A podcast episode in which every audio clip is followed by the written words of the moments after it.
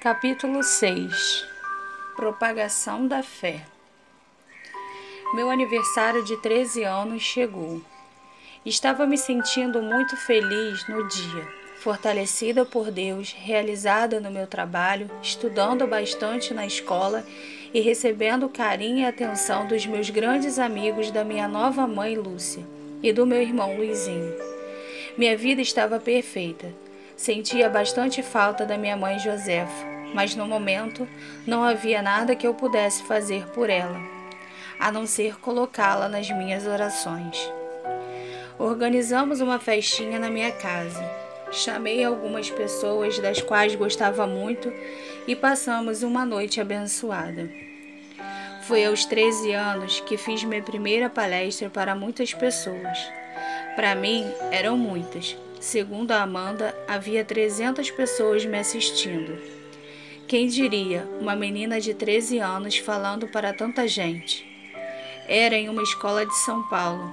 A faixa etária era de 12 a 18 anos, jovens como eu. Cheguei ao colégio meia hora antes da hora marcada e pedi para ficar em uma sala sozinha. Precisava de silêncio para me conectar com Deus. Estava com muito medo, o desespero tomou conta de mim. Me ajoelhei no chão e comecei a conversar com Deus. Deus, meu Pai Todo-Poderoso, primeiro agradeço ao Senhor por este momento. Estou com muito medo. Acalme meu coração, Senhor. Se estou aqui hoje, é porque o Senhor permitiu e me tornou capaz para este momento me alimente com as tuas palavras e me guie durante toda a palestra. Que eu consiga passar para essas pessoas tudo o que o Senhor planejou. Senti uma paz tomar conta de mim e, para finalizar esse momento, abri a Bíblia. Os que conhecem o teu nome confiam em ti, pois tu, Senhor, jamais abandonas os que te buscam. Entregue o seu caminho ao Senhor, confia nele e ele agirá. Essas foram suas palavras para mim, antes da minha primeira experiência com um público tão grande. A palestra começou. Eu estava tão calma que nem entendia como aquilo poderia acontecer. Deus não só ficou ao meu lado a todo momento, como também colocou as melhores palavras na minha boca. Durou uma hora e foi tudo perfeito. Recebi uma tonelada de aplausos e chorei de emoção. Aquele momento era um milagre de Deus em minha vida. Após a palestra, a diretora do colégio foi me agradecer bastante emocionada e perguntou se teria como eu conversar com pelo menos cinco adolescentes. Havia muitos adolescentes querendo conversar comigo naquele momento, mas a diretora sorteou apenas cinco para conversarmos um pouco. Senti-me tão importante aos olhos de Deus, que sensação incrível! Conversei por meia hora com aqueles jovens, quantas perguntas, quanta curiosidade, como eles estavam confusos com suas vidas. Mas deu tudo certo. Claro, Deus estava ali para responder a tudo, e saí de lá com a sensação de missão cumprida. Arrecadamos muitos alimentos neste dia. Saímos distribuindo nas comunidades pobres de São Paulo e fiquei mais realizada ainda. A agência começou a ficar lotada. Amanda conseguiu marcar mais uma mais 20 escolas após o sucesso dessa palestra.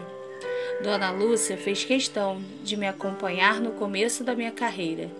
Ela queria ter certeza de que eu estaria preparada para aquele momento.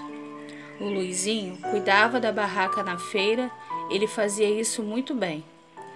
Tínhamos palestras pelo menos três vezes por semana, e não era por falta de demanda que não marcávamos mais, mas sim porque não queríamos atrapalhar meus estudos, pois ainda tinha de conciliar com as reuniões em casa e com alguns trabalhos como modelo.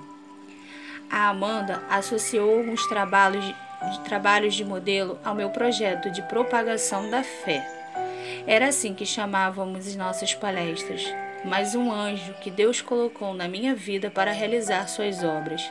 A Amanda era uma mulher abençoada, fez tudo acontecer, nunca conseguiria sem ela. E minha mãe? Vocês devem se perguntar onde ela estava em todos esses momentos especiais. Estava no mesmo lugar de sempre, sendo desprezada, humilhada e se dopando de remédios para aguentar aquela vida miserável. Sabia de tudo o que estava acontecendo comigo, mas nunca aparecia para me ver. Acho até que tudo aquilo a incomodava. Tudo foi se propagando de forma milagrosa e a Amanda virou oficialmente minha assessora. Muitos telefonemas, muitas entrevistas na TV, rádio, internet. Começamos a dar palestras não só nas escolas, mas por toda a parte.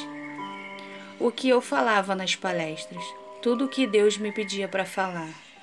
Contava sobre minha vida, sobre as ações de Deus nela, como ele me ajudou em todas as minhas dificuldades, fortalecia aquelas pessoas com, as, com a palavra de Deus.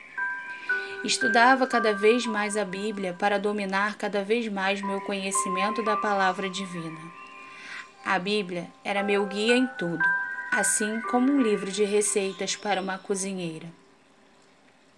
Com o crescimento do meu sucesso, quer dizer, o sucesso de Deus, eu fui presenteada por ele com uma bela casa em um condomínio fechado para onde levei, claro, minha mãe Lúcia e meu irmão Luizinho. Uma casa encantadora com cinco quartos, uma sala enorme e garagem para quatro carros. Os quartos ficavam no primeiro andar, sendo o meu uma suíte master com direito a banheiro e tudo. A casa estava toda mobiliada. Como eu tinha condições financeiras, resolvi comprar uma casa já pronta, pois não tinha gosto refinado para decorar uma casa dessas.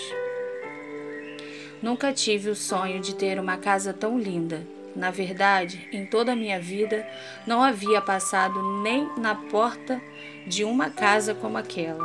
Mas Deus me deu e eu recebi com muito amor. Contratamos um advogado para tentar conseguir a guarda do Luizinho para a Dona Lúcia. Ele queria muito estudar e ter a vida dele, mas vivendo como um foragido ficava difícil conquistar seus sonhos. Dona Lúcia estava disposta a registrá-lo como seu filho, assim como ela me adotara de coração, mas nas condições dele seria necessário colocar no papel. Com a obra de Deus conseguimos. O Luizinho então se tornou oficialmente o filho da Dona Lúcia.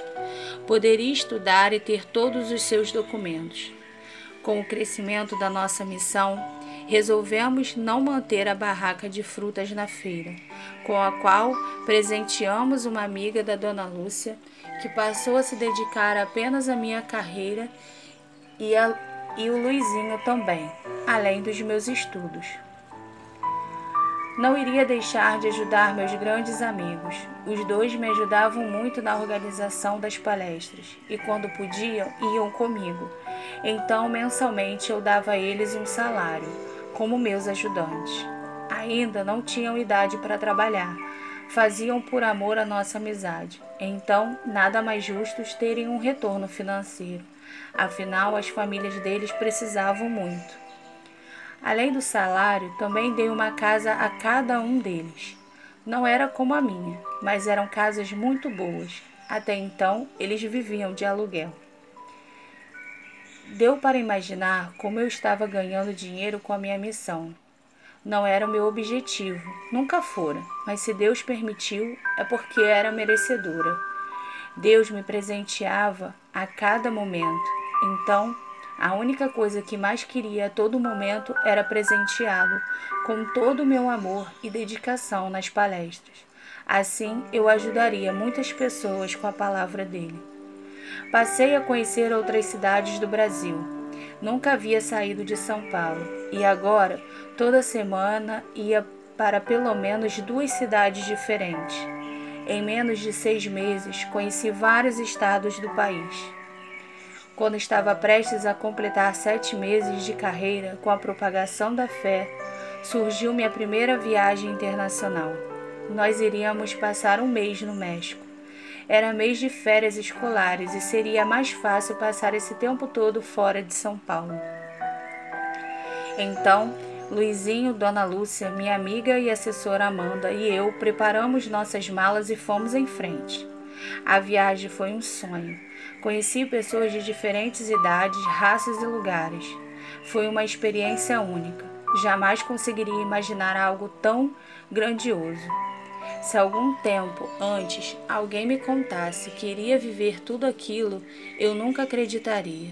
Era um verdadeiro milagre. Mas nada melhor do que voltar para casa, não é? Enfim, de volta. Graças a Deus, tudo ocorreu melhor do que o planejado. Voltamos à nossa rotina de sempre: estudos, palestras e dedicação ao meu Deus em tempo integral.